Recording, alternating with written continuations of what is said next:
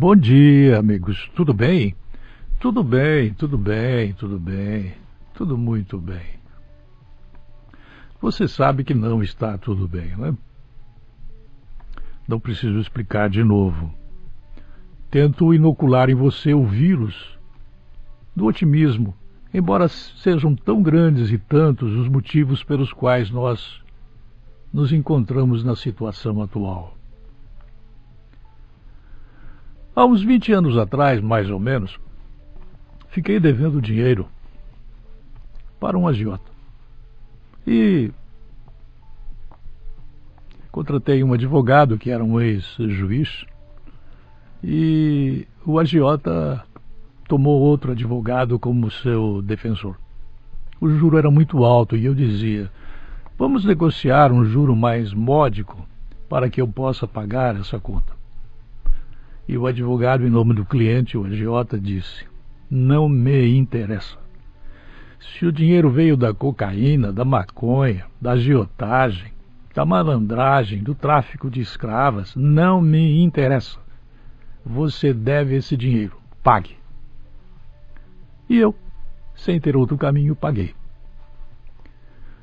Eram anos em que o Open e o Over valiam até 82% da aplicação. Ninguém queria fazer propaganda. Aplicava no, no Open, governo Sarney. O tempo passou e eu acabei encontrando outro dia um artigo do Alexandre Garcia, a quem tenho muita dedicação e o admiro muito, pelo trabalho, pelas ideias que ele faz sem receber por divulgação dessas ideias. Ele diz que imagine só que você tenha tido a má sorte de ser um dos milhares de brasileiros que tiveram o carro levado por ladrão. E que o ladrão já tivesse um receptor e seu carro já tivesse ganhado outra placa, outro número de chassi e outro documento, tudo falsificado. A palavra ganhado aqui foi ele que escreveu. Eu estou lendo. Você pagou 90 mil pelo seu carro. O ladrão o vendeu por 45 mil. Meses depois, o ladrão foi preso. Mas pagou 20 mil a um advogado e o juiz arbitrou 10 mil de fiança. E ele já está em liberdade, podendo furtar o carro que você acabou de comprar financiado. Estou lendo um artigo do Alexandre Garcia. Você acha justo que ele esteja em liberdade para furtar mais e ainda com um saldo de 15 mil reais no bolso? E que o produto do roubo do seu carro ele tenha pagado advogado uma fiança? O verbo pagado é do Alexandre Garcia também. Estou lendo. Estamos falando de um simples ladrão de carro. Agora pense num ladrão maior, bem maior. Eu estou acrescentando ao texto alguma coisa que não está escrita.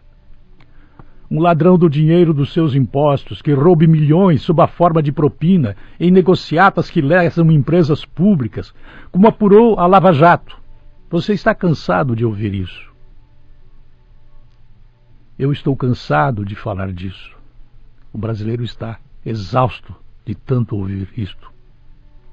Imagine o ladrão que lesa o dinheiro do povo, da sociedade. Eu estou imaginando do povo que não sonega, não tem caixa 2, daquele cidadão que você conhece, né? Quando eu falo de povo, você pode entender que tem povo, todo mundo age corretamente. Não, não é bem assim esse ladrão que lesa o dinheiro do povo, superfaturando obras para pagar políticos, doar milhões e milhões a partidos políticos, além do fundo partidário, que vai inclusive aumentar agora por conta de decisão da Câmara dos Deputados. E que depois de presos, esses corruptos pagam milhões de reais a advogados por um número sem fim de recursos recursos que foram todos produzidos, processados com a sapiência, entre aspas, da OAB. Com o dinheiro que roubaram do povo. Alexandre Garcia falando. Bom, no caso aqui ele cita que é dono da Petrobras, mencionando o assunto Petrobras. Acrescento eu ao texto que na época nenhum jornal da região do Rio de Janeiro, nenhuma TV, nenhum site, nenhuma rádio, todos com anúncios enormes, em quantidades eh, invejáveis de anunciantes, todos da Petrobras. As rádios ganhavam dinheiro do anúncio da Petrobras e silenciavam. TVs, jornais, revistas, todos no mesmo saco. Acrescentei ao texto do Alexandre Garcia. Continuo. Dinheiro da propina, do superfaturamento do crime, produto do crime usado para safar o criminoso, é um círculo vicioso típico no Brasil. As escolas de direito sabem disso, os professores de direito sabem disso. Os integrantes da OAB sabem disso, os advogados sabem disso, a imprensa sabe disso, as rádios aqui da região, do estado de Santa Catarina, sabem disso. Pois agora, a deputada Bia Kisses apresentou à Câmara Federal um projeto de lei que caracteriza o que é mais óbvio do que a maior obviedade possível. Advogado que receber dinheiro do produto do crime para defender o criminoso, na verdade, incorre no crime da receptação. Ho, ho, ho, ho. Verdade? É, precisa um projeto de lei dizendo isso. E como se a defesa do ladrão fosse paga com o carro que ele furtou de você, ou com o que recebeu ilicitamente da empresa pública, que é de todos, tá, vindo dos seus impostos, se você paga, não sonega, não tem caixa 2 e não superfatura. E não faz aditivo contratual. Se você não está dentro deste padrão, não estou falando com você. Tampouco pode a fiança ser paga com o produto de uma vigarice. Neste caso que o Alexandre Garcia fala, a fiança foi paga com o dinheiro do roubo. É incrível como ninguém havia proposto uma lei assim ainda. Aliás, é incrível como precise de uma lei para dizer isso. Quer dizer, não havendo lei, eu posso roubar, eu posso matar. Melhor seria perguntar por que não se denunciava isso. Por que nós da imprensa, deixe-me fora, eu sou uma pessoa que tem uma autoestima prejudicada por conta da quantidade de denúncias que faço sobre isso. Por pensar assim, por ler assim, por entender assim. Comigo hoje já há muitas, milhares de pessoas. Alexandre diz assim ainda, aspas, assisti um debate entre dois amigos sobre isso. Um advogado e um corretor de imóveis. O corretor argumentou que a lei contra a corrupção e lavagem de dinheiro é enquadrado no corretor que receber um pagamento do dinheiro não declarado como lavagem de dinheiro. Alega ele que a lei também enquadrava o advogado. Vou repetir. Alega ele que a lei também enquadrava o advogado, num texto que copiava o código de ética da OAB. Mas foi retirado da lei. O deputado, o senador, retiraram da lei.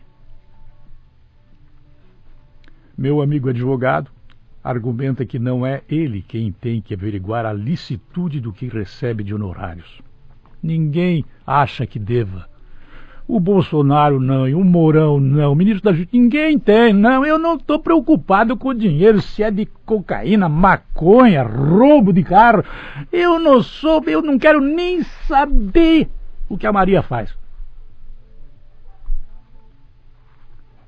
Cá entre nós, meus amigos, meus poucos ou meus muitos amigos, é fácil saber. Esse projeto que entrou na Câmara agora, ele vai para a gaveta.